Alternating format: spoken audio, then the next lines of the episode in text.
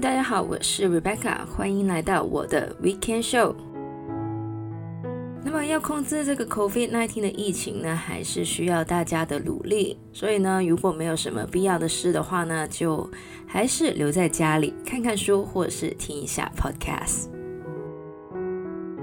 那么来到四月的最后一个周末，那么香港的天气呢，也是开始越来越闷热。那么我个人呢，是不太喜欢这种天气，因为太潮湿了。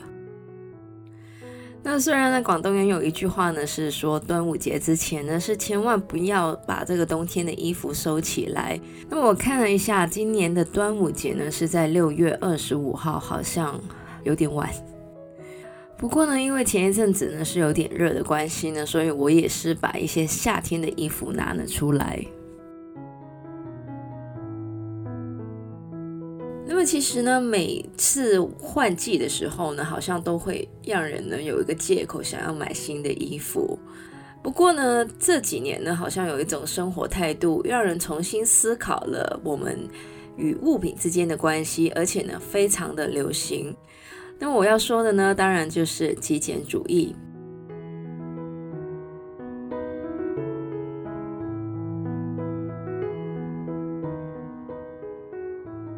如果大家不是 live under a rock 的话呢，就是在石头下面生活的话呢，近几年其实经常都会听到极简主义或者是断舍离这样的 terms。当然，minimalism 或者是极简主义并不是一个很新的概念，像是一些宗教或是文化里面，其实一直都有类似极简主义的一些 idea。比如说，日本文化里面的禅或者是 Zen 追求的也就是极简主义那种 less is more 的概念。那么，为什么极简主义会突然间这么流行呢？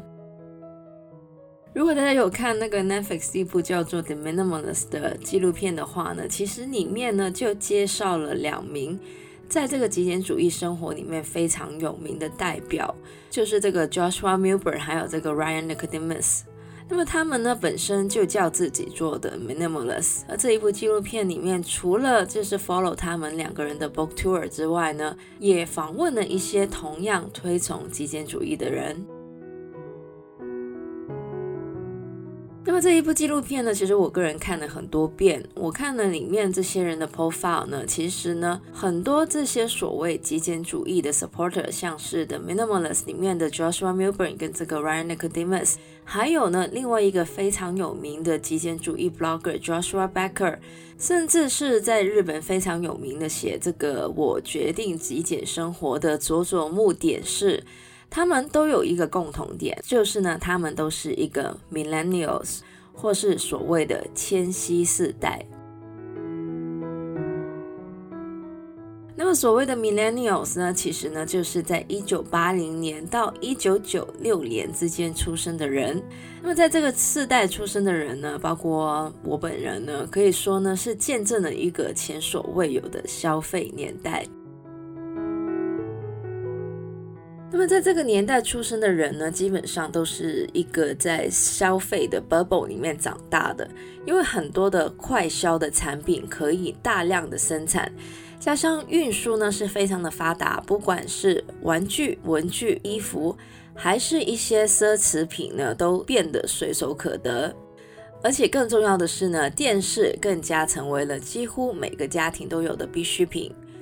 当每个人的家里面都有电视的话呢，那么一定会看到的就是电视广告。那么电视广告呢，也就是那些教你如何消费的魔咒。所以呢，作为一个 millennials 呢，其实消费就是我们童年的一个缩影，或者是说我们就是消费主义最成功的产物之一。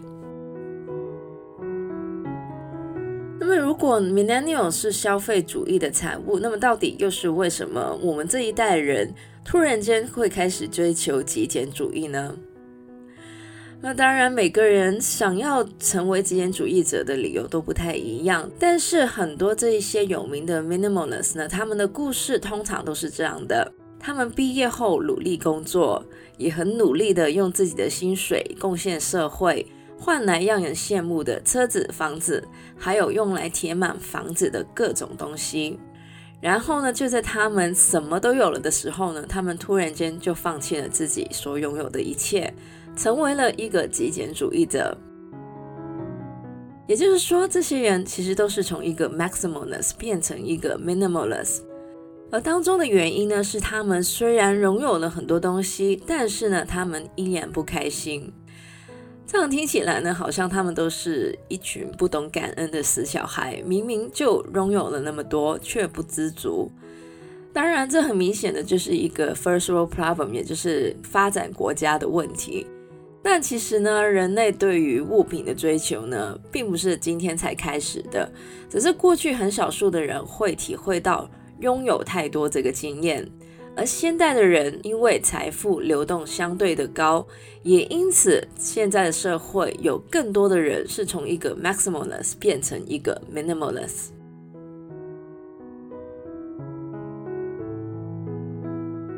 当然了，这只是故事的一个面向，另外一个面向呢，则是完全相反的。很多的 millennials，也就是千禧世代呢，虽然在物质主义里面成长，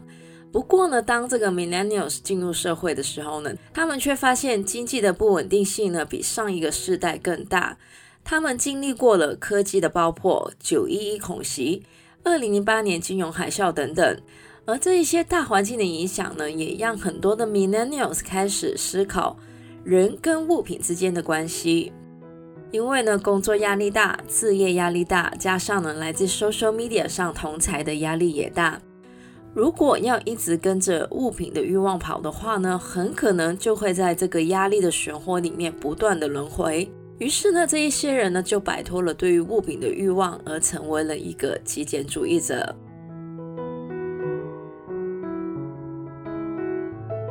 那么说到这个 social media 呢，社交媒体当然也是让这个极简主义成为流行的原因之一。跟这个互联网一起长大的千禧世代或者是 Gen Z 呢，他们很多都非常的 social media savvy，而且他们很多呢都不介意在社交媒体上呢 share 自己的一些生活态度或是见解。那我之前所说到的几个极简主义的代表人物呢，他们很多都是从这个 social media 开始，而成为了这个极简主义的代言人。么最后呢，说到这个极简主义的流行呢，当然要说到的就是近十年抬头的环保主义，还有就是消费者主义的觉醒运动。那么在美国文化里面呢，有个字叫做 Woke。这是 W O K E，那么说的呢，就是这一些摆脱了资本主义陷阱的人。那么很多人呢，尤其是我之前所说的 Millennials，还有现在的这个 Gen Z，也就是一九九六年之后出生的人，普遍呢对于这个地球暖化或是血汗工厂这样的议题呢，都十分的关注。那在消费上呢，也会更加的小心，因为呢，购物也是一种社会责任。因为极简主义呢，大部分呢都是人类重新定义我们与物品之间的关系。那么另外呢，也是重新的定义我们与社会还有环境之间的关系。当然，虽然极简主义呢现在非常的流行，但是呢，这只是其中一种的生活方式。那么大家想要更了解这个极简主义这个课题呢，其实也可以看一下我之前有讲过那个《The Minimalist》这一部纪录片。我刚开始接触这个极简主义的时候呢，其实我并不知道这就是极简主义或者是 minimalism。那我在大学的时候呢，买了一本书，名字呢叫做《不浪费的奢华》。那我现在呢还有这一本书，而且呢我还蛮常把它拿出来看的。那么这一本书呢是一本从日文翻译过来的书，那么作者呢是金子游纪子。那么这本书写的呢就是所谓的新奢华主义。而这种新的奢华主义呢，就是只持有最爱的，只持有最好的，只持有最需要的。那么这一本书呢，讲的东西，我个人觉得还蛮实用的。当然呢，我当时其实不了解，原来这就是极简主义。那我呢，是后来看了这个 The Minimalist 的文章呢，然后这个极简主义这个词也开始流行之后呢，我才知道。原来这就是极简主义，而很多的媒体呢，或是出版社呢，也在过去五六年大量的报道或是出版这类主题的书，甚至呢有日剧呢是用这个来做主题的。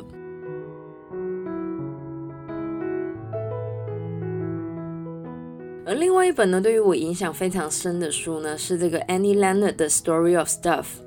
那么这个 Annie Leonard 呢，本身呢是 Greenpeace 的美国行政总监，所以呢这本书呢也是从一个环保的概念出发。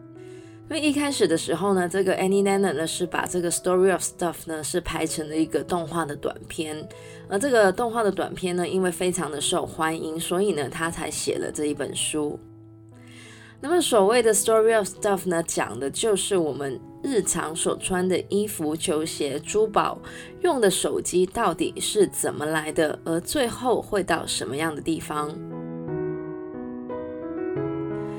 我知道不是每个人都很喜欢环保这个议题，但是呢，这本书的确让我印象很深刻。一直到现在，我每次想要换新手机的时候呢，都会想到这一本书，然后就还是不要换了。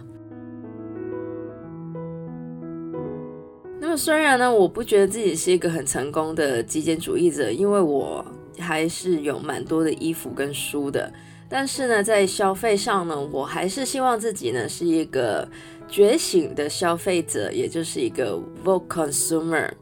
所以呢，我在买东西的时候呢，还是会考虑一下这个东西的环境影响跟社会责任。很幸运的是呢，现在因为很多的企业呢都想吸引这一些就是觉醒的消费者，所以呢，这些企业呢也加大了很多对于环保的承诺，或是对于工人的福利等等。那不管呢，大家是不是一个 minimalist 啊，或者是你是一个 maximalist，在现在这个社会的大环境之下呢，理性的消费还是好的。而如果大家对于极简主义这个话题有兴趣的话呢，也可以找一下我介绍过的一些书或是纪录片去看一下。